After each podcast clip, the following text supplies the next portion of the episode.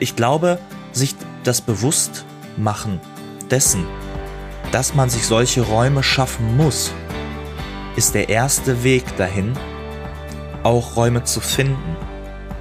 Ich finde halt so eine, gewisse ähm, geistige Vorbereitung einfach auch wichtig. Schön, dass ihr da seid und herzlich willkommen zu Kaffee, Kreide, Morgenspruch, dem Lehrer-Podcast von Nadine und Dustin. Hallo Dustin. Hallo Nadine. Ja, wir sind jetzt nach den Ferien wieder gestartet. Du warst mhm. ja frisch erholt nach dem Skiurlaub. Wie ging's los ja. bei dir? ja, man muss echt sagen, der Skiurlaub, der war wirklich nötig und ich konnte dort so viel Kraft rausschöpfen. Hm, ich bin topfit gestartet, ähm, hatte gerade angefangen zu unterrichten und dann direkt die Mandelentzündung, aber das ist ein anderes Thema.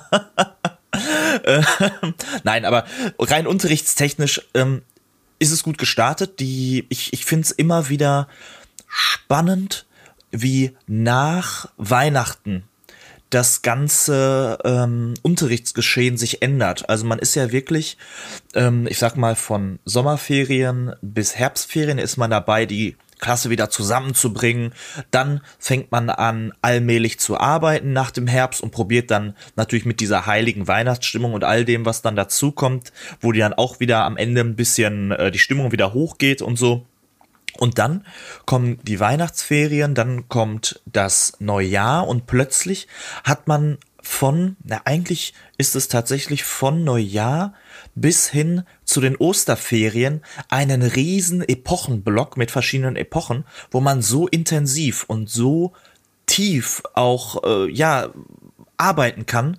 Ähm, das finde ich immer faszinierend und das habe ich jetzt wieder gemerkt. Also die sind voll dabei, die sind, ähm, voller Kraft und wollen jetzt auch schaffen. Und da hilft es auch nicht, wenn man dann ähm, mal nur so ein bisschen vorbereitet hat oder gedacht hat, ach komm, machen wir heute mal irgendwie eine entspannte Stunde oder so. Das fliegt dir jetzt um die Ohren. Also da kommen auch Fragen, da ist, ist auch was Kritisches schnell hinter. Also die brauchen jetzt Input. Und das äh, kriegen sie jetzt. Wie war es denn bei dir? Ja, also bei, bei mir war es auch gleich ganz gut. Wir sind äh, los gestartet in eine Deutschepoche. Ähm, das freie Schreiben. Die Kinder schreiben sehr gerne Aufsätze zu verschiedenen Themen. Wir schauen nochmal auf die Rechtschreibung, bestimmte Regeln, Merkwörter, machen dazu Spiele und Übungen. Und das hat eigentlich alles ganz gut angefangen. Allerdings muss ich sagen, dass ich äh, meine Klasse als ganze Klasse seit den Ferien nicht gesehen habe. Es fehlen immer Kinder und mhm. auch immer mehr Kinder. Und die letzte Woche fand auch nur noch mit einer halben Klasse statt. Und von daher bin ich auch schon wieder so ein bisschen halb im Homeschooling, damit ich eben die Kinder, die zu Hause sind, auch noch ganz gut versorgen kann. Das trübt aber nicht die Stimmung vor Ort. Alles, was jetzt gerade so an äußerem Rahmen auf uns einwirkt, ähm, bleibt irgendwie draußen vor der Klassenzimmertür. Wir haben weiterhin unsere ganz ähm, liebe, arbeitsame ähm, Arbeitsatmosphäre und ähm, damit kommen wir eigentlich ganz gut gerade so rum. Ja, das kann ich, kann ich bestätigen. Also all das, was gerade so, so passiert, ähm, auch bei uns geht das Thema äh, Corona natürlich nicht ähm, einfach so vorbei, sondern bei uns hat es auch richtig eingeschlagen. Ich habe Gott sei Dank kann ich jetzt im, im Nachhinein sagen, schon relativ früh, ich hatte ja schon mal in den letzten Folgen davon erzählt, dass wir, ähm, bevor wir uns begrüßen, mache mach ich mit meiner Klasse eine Art Besprechung. Ne, wir reden immer, also entweder wird was geplant, wenn etwas Organisatorisches ansteht oder andere Themen, also ja. wie so ein Klassenrat, sage ich mal. Und das machen wir ja stetig jeden Tag.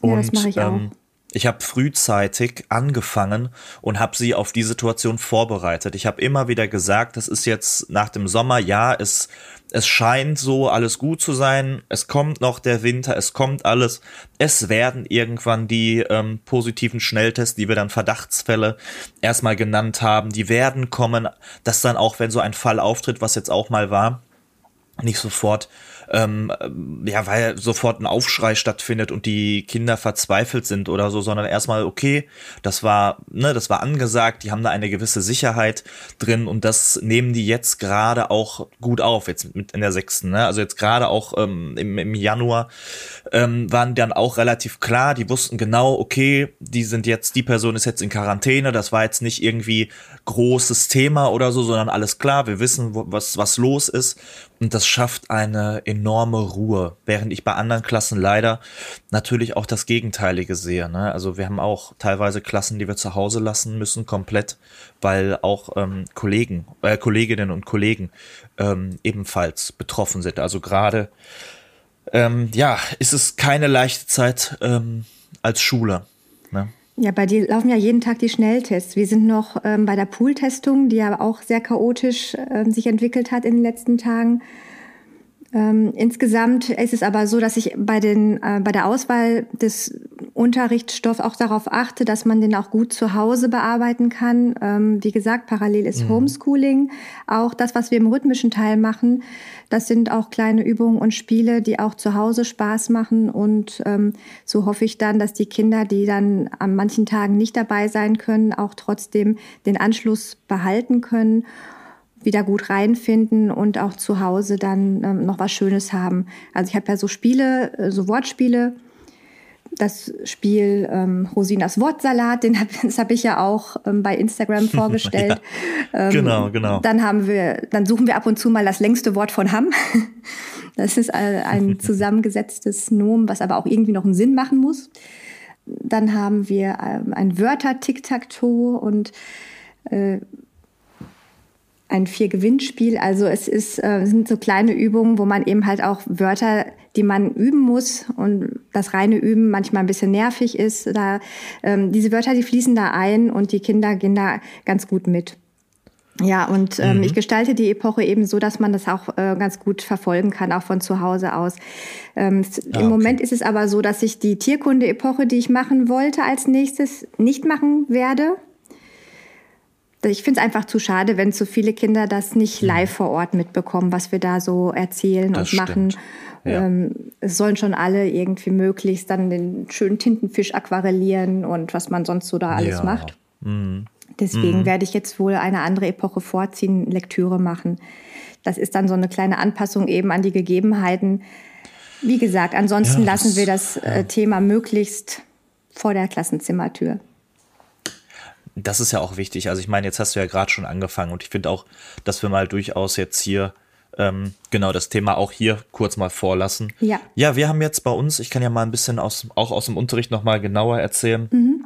Wir haben jetzt die äh, Konjunktivepoche, ne, das heißt Grammatik, Konjunktiv startet gerade ähm, ganz spannend, da auch den Sprachgebrauch der Kinder ein bisschen abzufangen. Wir wissen ja, bei ein, zwei ähm, Sachen, wo wir im Konjunktiv sprechen, das benutzen wir gar nicht in unserer normalen alltäglichen Sprache so. Ähm, das ist spannend, wenn die Kinder dann merken, okay, so wäre es theoretisch richtig, aber wir reden natürlich anders und da muss man natürlich immer unterscheiden. Das, was du jetzt gerade über den rhythmischen Teil erzählt hast, kann ich auch so ein bisschen wir haben das auch ein bisschen angepasst. Ähm, ich hatte ja schon in den letzten Folgen erzählt ähm, von unserer Europa-Epoche, die wir hatten. Das haben wir tatsächlich ritualisiert, denn wir machen ein Hauptstädte-Quiz. Das ist immer, ja, jedes, jedes Mal fragen die Kinder danach. Wir haben das von aufgebaut, von die Kinder stellen sich auf die Stühle und ich habe so ein Säckchen, äh, was ich geworfen habe und ähm, habe ein, ein, Land gesagt. Und das Kind, was zuerst aufzeigt, äh, dem werfe ich das Säckchen zu und das muss mir das dann äh, die, die Antwort sagen, also die Hauptstadt, wirft mir das wieder zurück. Das hat sich dann weitergebildet zu, ach, wir würden das doch gerne mal irgendwie in Gruppen oder sowas machen, alles klar. Und jetzt ist das so ein richtig großer Riesenablauf geworden. Das heißt, die Kinder haben ihre festen Gruppen, manchmal äh, ähm, ähm, wechseln die dann noch mal kurz einzeln oder sowas. Kommt dann immer drauf an, wer dann da ist, wer nicht. Meistens sind die dann in, in Vierergruppen. Die werden dann an die Tafel geschrieben, diese Gruppen, äh, mit Gruppennamen und sowas. Und dann wird jeder Einzelne abgefragt. Ähm, weiß, weiß ein Kind sofort die Antwort, also die Hauptstadt kriegt die ganze Gruppe einen Punkt. Ähm, nach einer kurzen Zeit dürfen die anderen beraten und wenn die Antwort dann richtig ist, kriegen die einen halben Punkt und äh, wissen die es überhaupt nicht, kriegen die dann null Punkte. Und dann wird am Ende, äh, werden alle durchgespielt, dann werden, werden am Ende die, die Punkte an der Tafel gezählt Und dann sollte, was immer relativ oft passiert, weil mittlerweile wissen die fast alle Hauptstädte, äh, sollte dann eine oder zwei oder drei Gruppen sogar gleiche Punktzahl haben, dann kommt ein Stechen und dann wird ein Kind ausgewählt, was dann in zehn, äh, was dann zehn Hauptstädte auf Schnelligkeit sagen muss und dann wird die Zeit genommen und so. Also eine riesen, riesen, riesen Prozedur, finden die grandios. Ähm, ja, nimmt natürlich viel Zeit ein. Und das zweite, was wir machen, zum Konjunktiv auch, ähm, es gibt ein ganz tolles Spiel, ähm, auch wieder hier unbeauftragte Werbung. Hm. Erzähl doch was oder erzähl doch mal was, irgendwie heißt das, ist ein, sind einfach nur Karten über Themen, worüber man sich unterhalten kann. Und das gibt's für Erwachsene, aber auch für Kinder. Für die Erwachsenen sind das dann, wo siehst du dich in zehn Jahren, welches Ereignis hat dich in den letzten zwei Monaten besonders gerührt oder so. Und bei Kindern wäre, du dürftest ein neues Unterrichtsfach erfinden, welches wäre es oder sowas. Ah, ne? schön. Und dann Ja. haben die Kinder, genau, und dann haben die äh, ungefähr eine Minute Zeit, die dürfen sich dann melden, die dürfen sich vorher Gedanken machen über das Thema. Dann darf, wir machen meistens so zwei, drei Durchgänge über ein, ähm, eine Karte, dürfen die nach vorne kommen. Ich stelle dann vorne mein, mein iPad auf, damit die die Zeit auch ungefähr im Blick haben. Und dann wirklich eine Minute frei erzählen vor allen Schülerinnen und Schülern, also vor der ganzen Klasse, was die, was die so denken. Ne? Und am Ende, wenn wir das dann haben, muss die Klasse das dann noch so als Zusatzgimmick, sage ich mal, weil es ja konjunktiv ist, müssen die das in der indirekten Rede im Konjunktiv dann einzeln wiedergeben. Ja, schön. Genau. Das ist, ja, das, das macht total viel Spaß und da kriegst du die dann natürlich mit, dass wir jetzt nicht tiefgründig oder so richtig tief arbeiten können, auch mit Singen und sowas. Das ist jetzt gerade einfach so, das muss man hinnehmen. Es kommen wieder bessere Zeiten. Das ist ja auch das, das Credo, was wir seit, seit anderthalb, zwei Jahren haben, was ja auch realistisch ist. Und von daher machen wir jetzt aus der jetzigen Situation das Beste und wie du gesagt hast, wir halten das vor der Tür, damit wir halt vernünftig arbeiten können. Und das geht ja allen Lehrerinnen und Lehrern so. Ja, genau.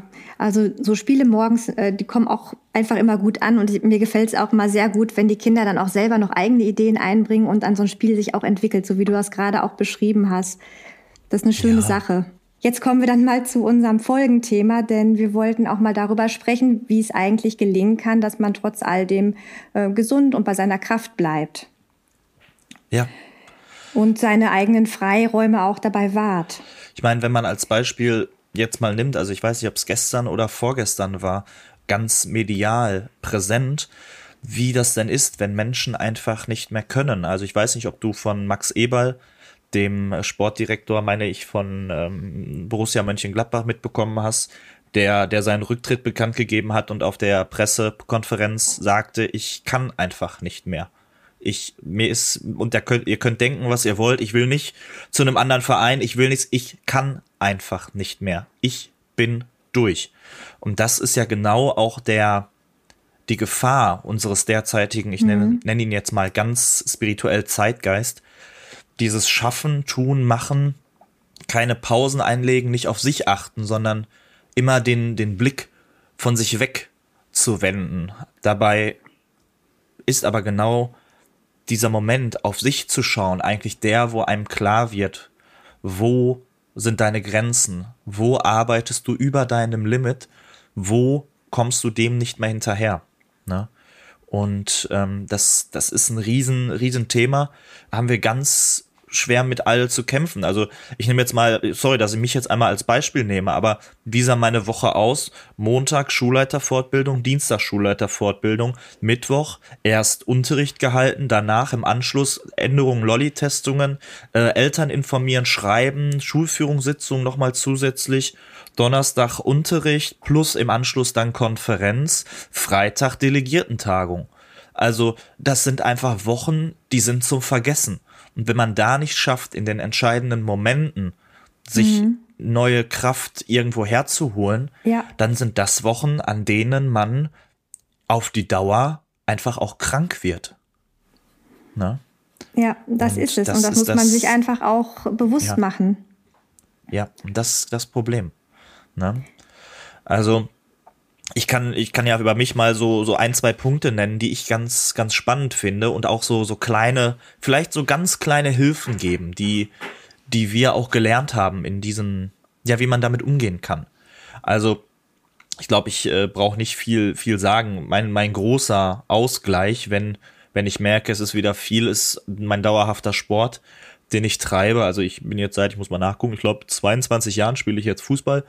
Das, das ist einfach dauerhaft, das ist meine Mannschaft, da sind andere Leute, da sind, da ist einfach alles um einen rum anders. Ähm, da ist egal, wo du herkommst, da ist egal, welchen Job du ausübst, da ist egal, was, ne? Man redet ganz anders mhm. miteinander. Das bringt einen schon mal extrem raus, wenn man, ja, wenn es gerade wirklich ja. einbricht. Aber auch da, ganz klar, wenn bis oben hin voll ist, dann kannst du nicht dahin gehen. Dann bist du einfach froh, dann willst du einfach nur dich mal hinlegen, willst einfach mal nur schlafen und dann hast du nicht die Kraft dazu, ne?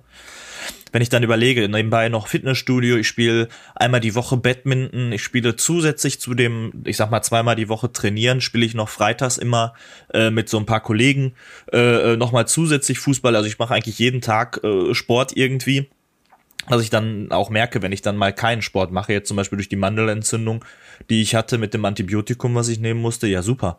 Das war, war eine total be bescheidene Zeit, äh, weil, weil klar war, ich konnte überhaupt nichts machen. Ich war total eingeschränkt in allem. Ich habe natürlich leider, muss ich auch wieder gestehen, auch wieder falscher Ehrgeiz, gehört ja auch mit dazu bei diesem Thema äh, Freiräume schaffen und ähm, Stress. Ähm, äh, natürlich habe ich weiter unterrichtet und habe gesagt, ach komm, ziehst du noch durch, weil ich konnte, ich konnte ja gehen, ich konnte ja alles machen. Dann kannst du auch die Kinder noch unterrichten. Ich war nicht mhm. irgendwie ansteckend oder so, ich habe vorher alles abgeklärt. Ja, komm, na, mach sie. Ja, auch dumm. Aber ähm, worauf ich eigentlich hinaus wollte, so als kleinen Kniff, wir hatten, wir hatten mal eine Strukturarbeit mit einer, mit einer Dame, die, die wirklich toll war. Und die hat uns auch als Schulführung so ein, zwei Kniffs gegeben, einfach mal so, so mitgegeben, die, ja, einfach verändern sind, wo man nicht drüber nachdenkt, weil, ich sag mal als praktisches Beispiel, du kommst von deinem Unterricht in die Pause sitzt im Lehrerzimmer und natürlich kommen KollegInnen an und fragen irgendwas wegen Schulführung oder äh, wollen, ach, kannst du mal eben oder ähm, mhm. hast du mal eben eine Ahnung, ja. oh, ich hatte gerade bei den Testungen irgendwie was, kannst du mal eben schnell sagen? Und da wirklich sagen, nein, ich nehme jetzt in der Pause nichts an. Das könnt ihr gerne mich fragen, aber jetzt hab auch ich Pause.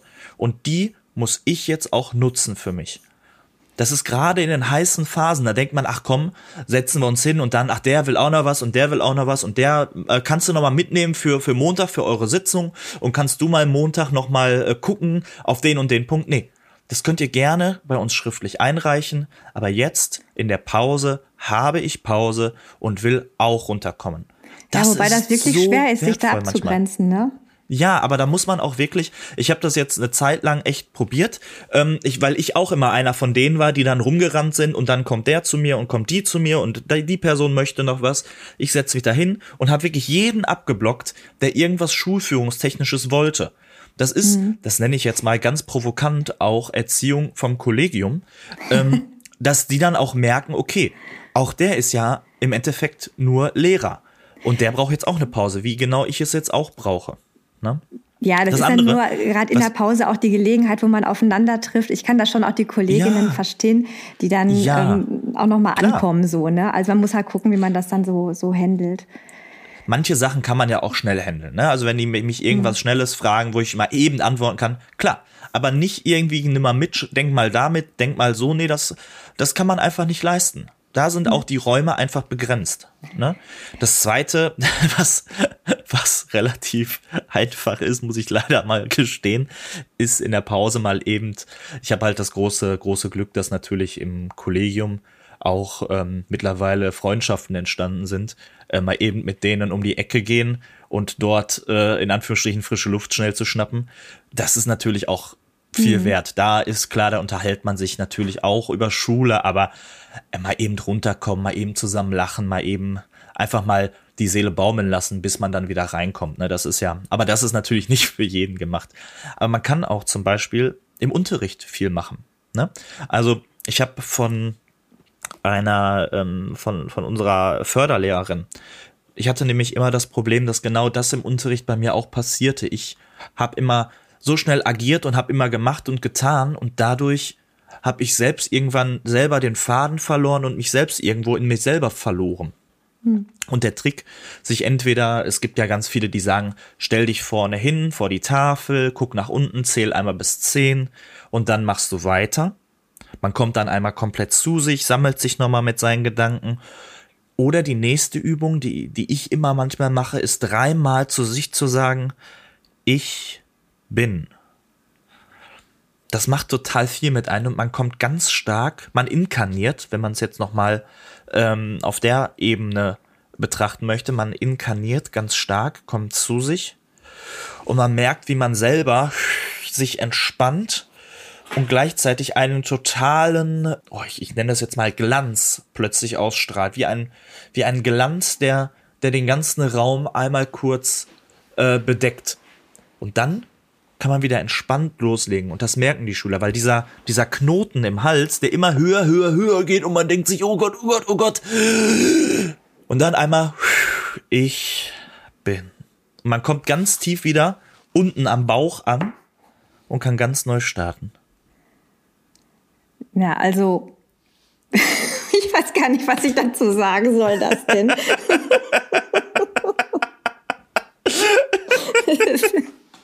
Also ich finde halt also so eine gewisse ähm, geistige Vorbereitung einfach auch wichtig. Bei mir ist es zum Beispiel ein Ritual, dass ich am Ende des Tages ähm, so ganz für mich mich mal zurückziehe und den Tag Revue passieren lasse. Und zwar nicht von Anfang bis Ende, sondern von Ende bis Anfang. Ganz zurück. Mhm angefangen an dem Punkt des Rückzugs und dann Schritt für Schritt weiter bis hinauf zum Morgen. Und das ist so ein ähm, gedank gedankliches, geistiges ähm, Ritual, so eine Gewohnheit, die ich habe am Abend. Und morgens ähm, stehe ich immer sehr früh auf, äh, viel, viel früher als alle anderen in der Familie, weil ich einfach so eine gewisse Zeit für mich am Morgen brauche. Und ähm, da hat dann zum einen über Nacht eben das gewirkt, diese Rückschau des Vortags ähm, und auch die Planung, die ich für den nächsten Tag mit in die Nacht genommen habe, die gehe ich dann eben morgens auch noch mal für mich so ähm, durch, dass ich mir eben mhm. vorstelle, wie es sein wird, äh, in welchen Klassen ich sein werde, was ich dort machen werde, was ich mir überlegt habe. Manchmal verwerfe ich auch Dinge oder korrigiere noch ein bisschen was, äh, was ich mir ja. am Vortag noch anders vorgestellt habe. Und mit mhm. dieser, ähm, mit diesem gründlichen Bild von dem, was eigentlich, was, was kommen wird, ähm, gehe ich in die Klassen rein und dann funktioniert es eigentlich auch ganz gut. Also ich bin dann einfach schon, schon vorher drin in diesem Film und ja. ähm, habe dann irgendwie, habe dann so meine persönlichen Anknüpfungspunkte auch mit den Kindern. Und im Moment ist es eben so, wie gesagt, ich finde, wir brauchen halt viel Ausgleich auch im Seelischen. Und ich merke auch, dass ja. auch von den Kindern da viel zurückkommt und auf mich auch einwirkt. Und ich mache in diesem Jahr zum Beispiel, was, was ich noch nie vorher gemacht habe, ist, wir werden dieses Jahr ähm, mit den Kindern ähm, Maria Lichtfest feiern in der Klasse. Ach, habe ich noch nie okay. gemacht. Okay. Das ist immer eins von diesen Festen, weil, wie, so wie du gesagt hast, nach den ähm, Weihnachtsferien geht es los eine, ein langer Abschnitt von Unterrichtsepochen ähm, steht an und da ist viel los. Das nächste große, was eigentlich dann ansteht, ist Karneval, aber jetzt ist irgendwie so die Stimmung dieser Zeit eine ganz andere. Und ähm, mhm. so bin ich die letzten Tage so darauf gekommen, dass ich dieses Jahr einfach mal was Schönes mache mit den Kindern, so eine kleine Auszeit fürs Seelische, anlässlich Maria Lichtmess. Ja. Ein bisschen was Künstlerisches und Schön. Ja. Das wird uns alle auftanken und uns auch dann ähm, weiterbringen für alles das, was noch kommt. Ja, man muss natürlich dazu sagen, ähm, das, was wir hier vorstellen, sind ja unsere eigenen Sachen und jeder Mensch hat ja auch seine eigenen Wege zur Bewältigung oder zur Aufarbeitung von solchen Sachen. Ne? Also ähm, ich finde das sogar ganz gut, dass du gerade gesagt hast, dass du da ganz anders irgendwie denkst oder ganz anders vorgehst. Das geht jedem so und das ist ja auch wichtig, dass, naja, für manche gilt vielleicht das, was, was bei mir hilft, bei anderen das, was bei dir geht, aber ich kenne bestimmt, weiß nicht wie viele Menschen, also bestimmt 100.000 Menschen, die brauchen nochmal was ganz anderes. Und von daher, ich glaube, sich das bewusst machen dessen, dass man sich solche Räume schaffen muss, ist der erste Weg dahin, auch Räume zu finden. Weil Ja. diese Räume, die man dann natürlich auch ausprobieren muss, das wird nicht von jetzt auf gleich funktionieren, dass du hingehst und sagst, jo, alles klar, ey, das war er. Nee, dann wirst du merken, oh nee, das ist nicht so gut, das kann ich nicht gut in meinen Alltag integrieren, das ist schwer, das ist irgendwie doof, das, Das ist da alles ich ein Prozess, mit. man muss da hinfinden. Man muss eben Genau, genau, genau. Ähm, Antennen dafür entwickeln, was gut ist für einen, wie, wie man am besten, was, was, äh, womit man am besten klarkommt, zurechtkommt und dann entwickeln sich daraus einfach Gewohnheiten. Wichtig ist halt nur, dass es nicht irgendwelche Gewohnheiten sind, sondern dass man da einfach ganz genau weiß, was man da daran hat und dass es gut ist. Und auch genau das Ja. in diesem Moment dann auch wahrnimmt und spürt, das ist jetzt auch gerade gut für mich. Ja. So. Und es gibt auch Momente, es gibt auch Momente in dem Leben dann, wenn man sich damit dann äh, beschäftigt und wirklich an sich selber arbeitet, da kommen vielleicht auch Punkte, die wehtun. Ne? Und die, wo Ja, man sagt, sicher. okay, vielleicht belastet, vielleicht ist das auch eine Belastung, die einfach ähm, nicht mehr tragbar ist. Und dann muss man sich vielleicht auch von solchen Gedanken, vielleicht auch von, von solchen Dingen einfach ähm, dann trennen. Ganz genau. Dann lass uns jetzt hier einen Punkt machen. Ich bin gespannt, was wir Ja. da auch für Rückmeldungen bekommen und was unsere HörerInnen so berichten, wie es bei ihnen so geht. Genau. Und wir kommen zu unserer neuen Rubrik Schulen stellen sich vor.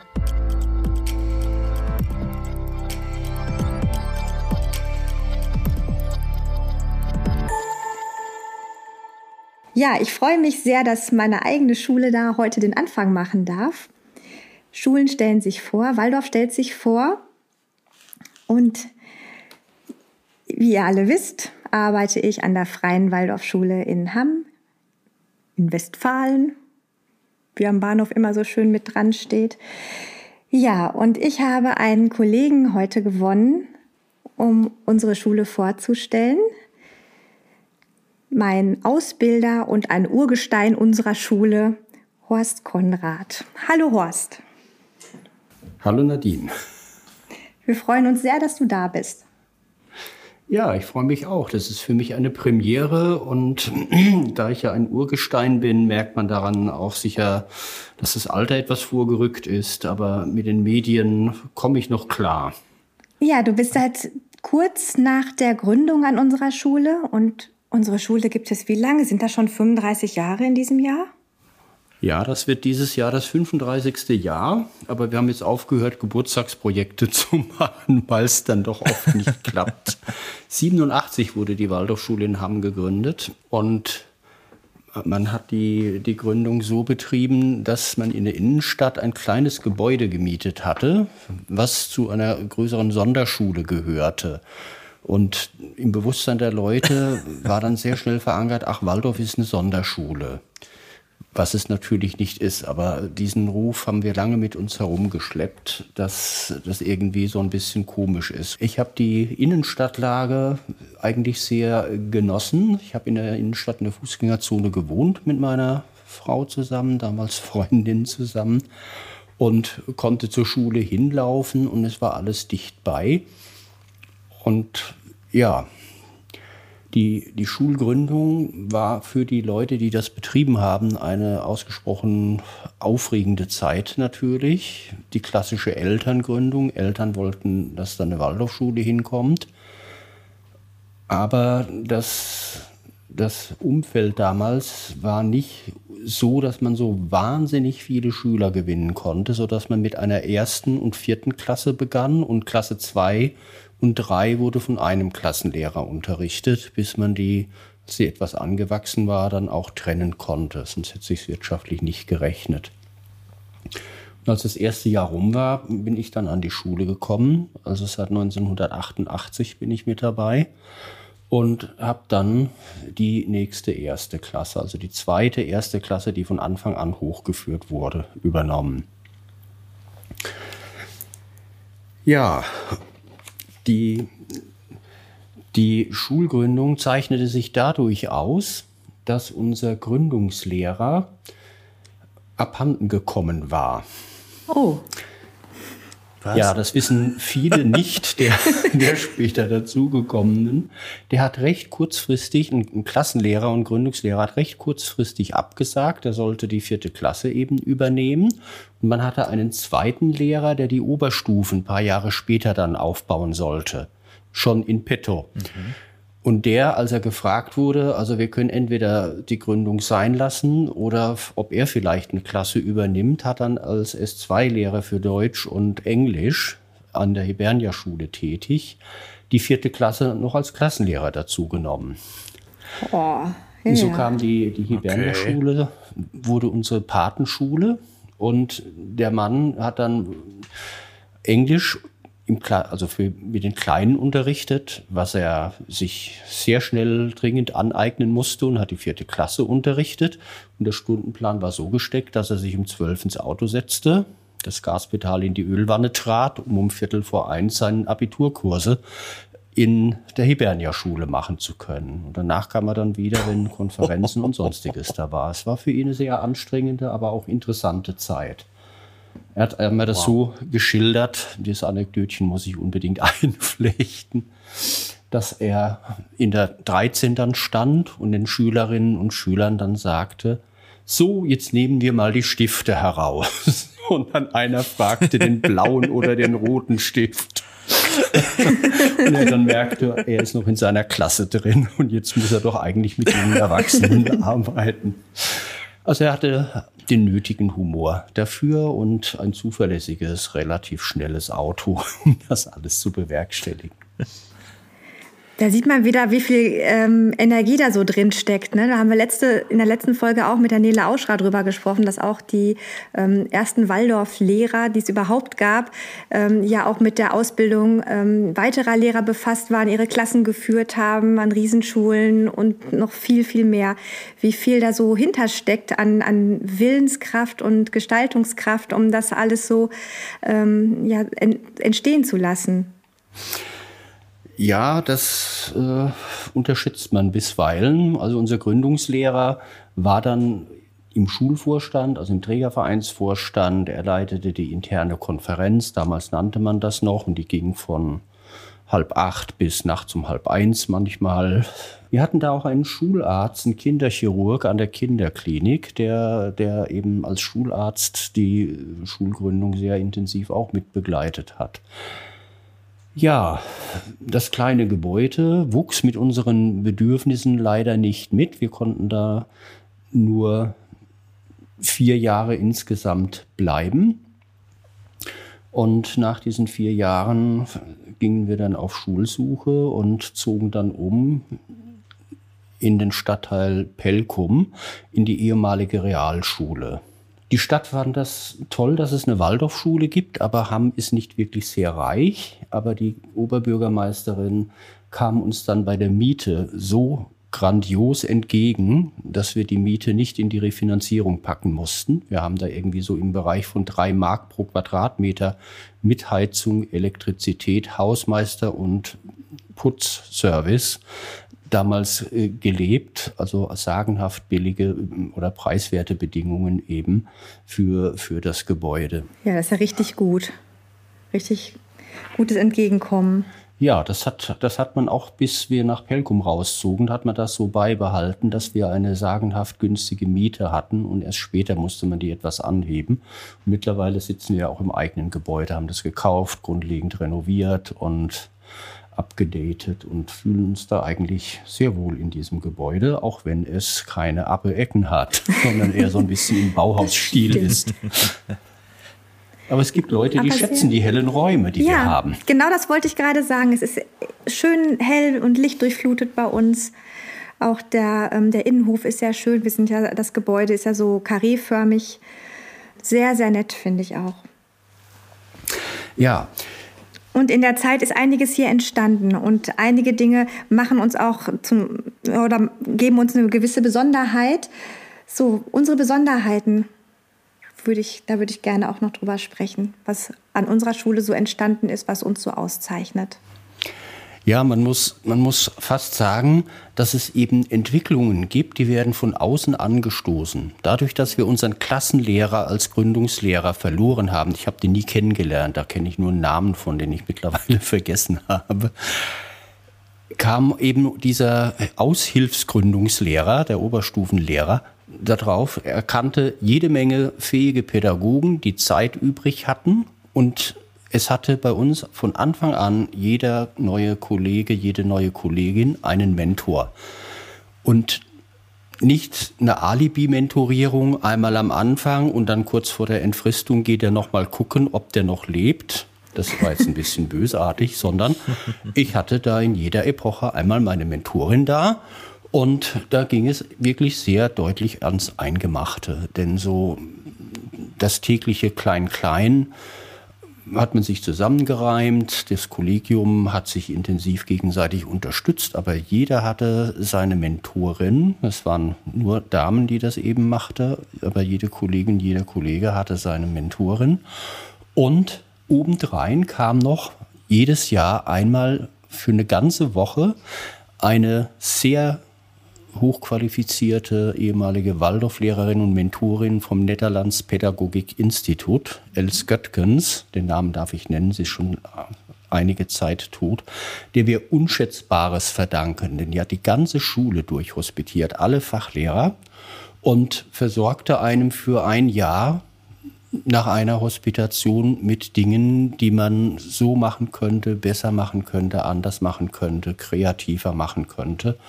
Also ich verdanke ihr sehr, sehr viel und habe das sehr geschätzt, dass an unserer Schule diese Offenheit eben herrschte. Bis heute auch ja, herrscht. Bis heute, genau, das wollte ich nämlich auch gerade sagen. Es gibt ja so ein afrikanisches Sprichwort, es braucht ein ganzes Dorf, um ein Kind großzuziehen oder um ein Kind zu erziehen. Und ähm, genau das habe ich irgendwie auch gespürt, als ich hier angefangen habe. Also da war sofort, ähm, ich fühlte mich von Anfang an getragen, unterstützt. Ähm, von allen Seiten war signalisiert, ähm, du kannst jederzeit kommen und fragen oder Menschen sind auf mich zugegangen und haben mich angesprochen und ich habe mich von Anfang an wirklich sehr, sehr unterstützt und getragen gefühlt. Und ich glaube, das ist wirklich eine sehr große Stärke von uns hier. Ja, ich kann das nur bestätigen, dass, dass man an der Stelle eben die Qualität des kollegialen Miteinanders äh, selten so intensiv lebt, wie das bei uns an der Schule ist. Dann merkt man dann auch selber, was, was man so für selbstverständlich nimmt im Kollegialen. Das kann durchaus, gibt es da Luft nach unten und natürlich, es kann natürlich noch besser sein, aber nicht mehr sehr viel. Ja, man sollte vielleicht dazu sagen, wir sind eine sehr kleine Schule, wir sind einzügig und wir sind auch ein sehr kleines Kollegium. Irgendwo zwischen 25 und 30 Kolleginnen. Ich weiß, ja, wenn man alle, die für wenige Stunden kommen, ja, genau. dazu rechnet, sind so knapp ja, 30. In so einer kleinen Gruppe alles gemeinsam hier zu stemmen, ähm, das bringt einen natürlich auch zusammen und die Stimmung ist ähm, sehr familiär. Ja, eine große Idee, die die Waldorfschule Hamm ins Leben rufen wollte, war, ähnlich wie die Hibernia-Schule, sollte der praktische Bereich bis in Berufsbildungen gehen. Und das hat sich dann herausgestellt, das ist eine Einmaligkeit in Nordrhein-Westfalen. Die Hibernia-Schule hat ja sogar eine eigene Prüfungsordnung, eine PO Waldorf und dann noch die Hibernia-Prüfungsordnung.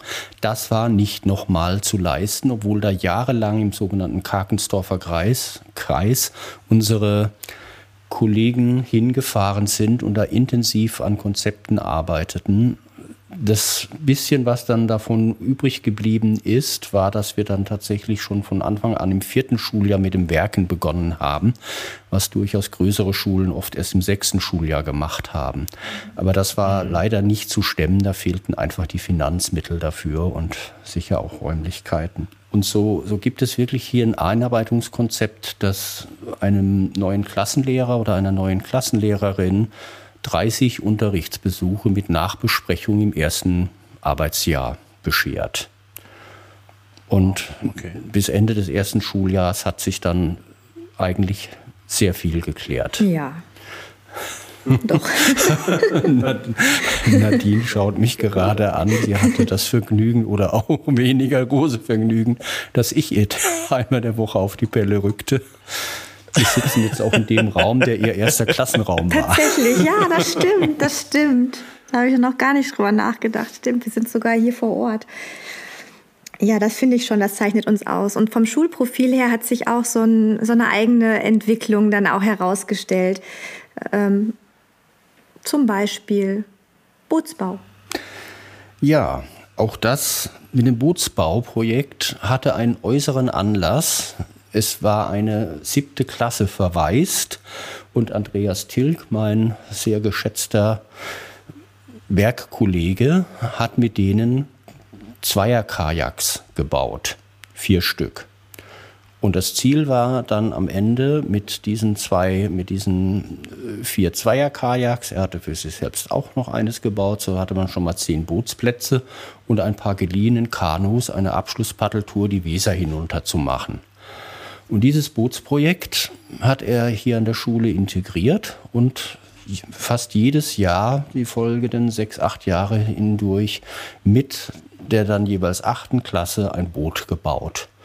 Und weil ihm die Bootstypen nicht ausgehen, er eben auf dem Markt der, der auch stoffbespannten Boote unterwegs ist, er viel Neues ausprobiert hat, verfügen wir über einen Pool von, von Booten, sodass wir ungefähr mit 50 Leuten in eigen hergestellten Booten paddeln gehen können, wenn wir das denn wollen. Dazu gehören auch ein paar Großboote die so als Achter, Neuner cool. Umjagdbauweise gepaddelt werden können. Nicht zu vergessen die Grünholz. Grün, Grünholzbootbau. Grünholzbootbau, ja. genau. Das haben wir ja auch mal, auch mal auf einer gemeinsamen Klassenfahrt auch mal erlebt. Da ja. wird erstmal das Baumaterial aus dem Wald zusammengesucht. Mhm. Um, ähm, der Kollege hatte LKW-Plane dabei und aus den Ästen wurden dann Boote einige wenige Zusatzmaterialien, noch so Holz, ein bisschen, es war noch ein bisschen Holz auch vorzuarbeiten. Ja, die, der Kiel ist, ist vorgearbeitet und alles andere, die Spanten und alles, das wird, ja. äh, wird vor Ort zurechtgearbeitet und mit Schnüren verbunden. Also die, die Verbindungen sind ausschließlich Schnurverbindungen und darüber kommt dann die Plane.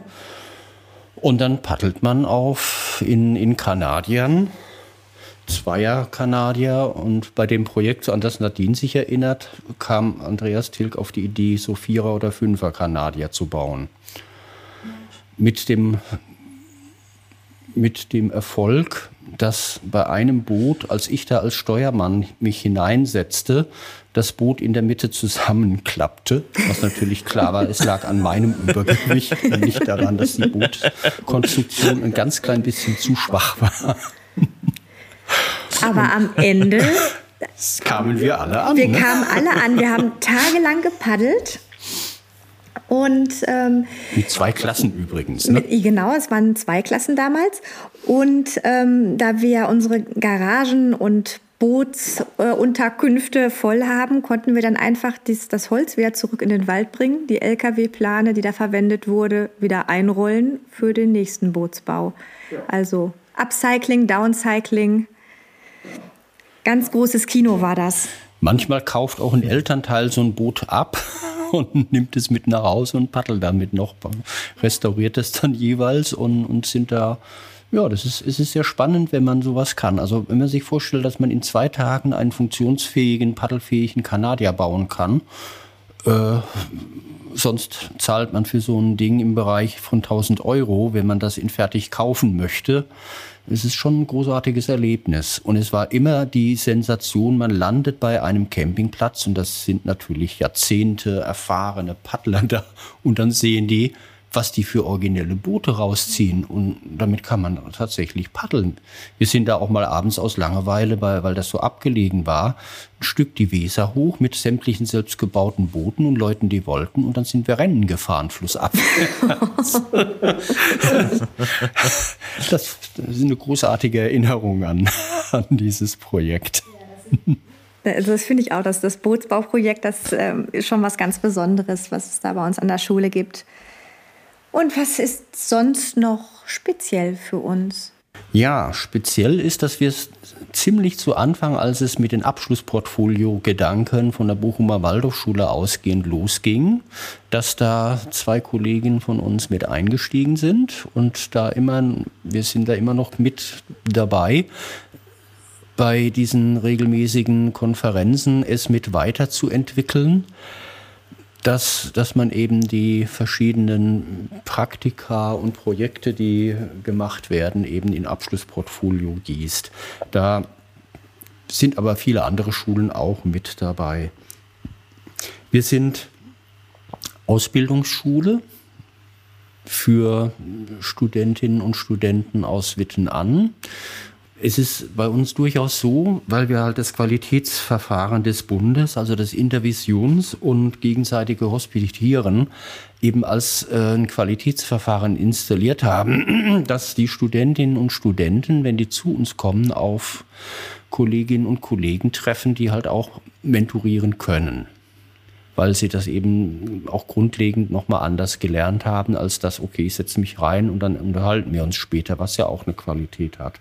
Also das, das ist da an der Stelle ganz wichtig, dass wir das Qualitätsverfahren haben. Es wird auch immer weiter gepflegt. Die Intervisionsgruppen werden immer neu zusammengesetzt.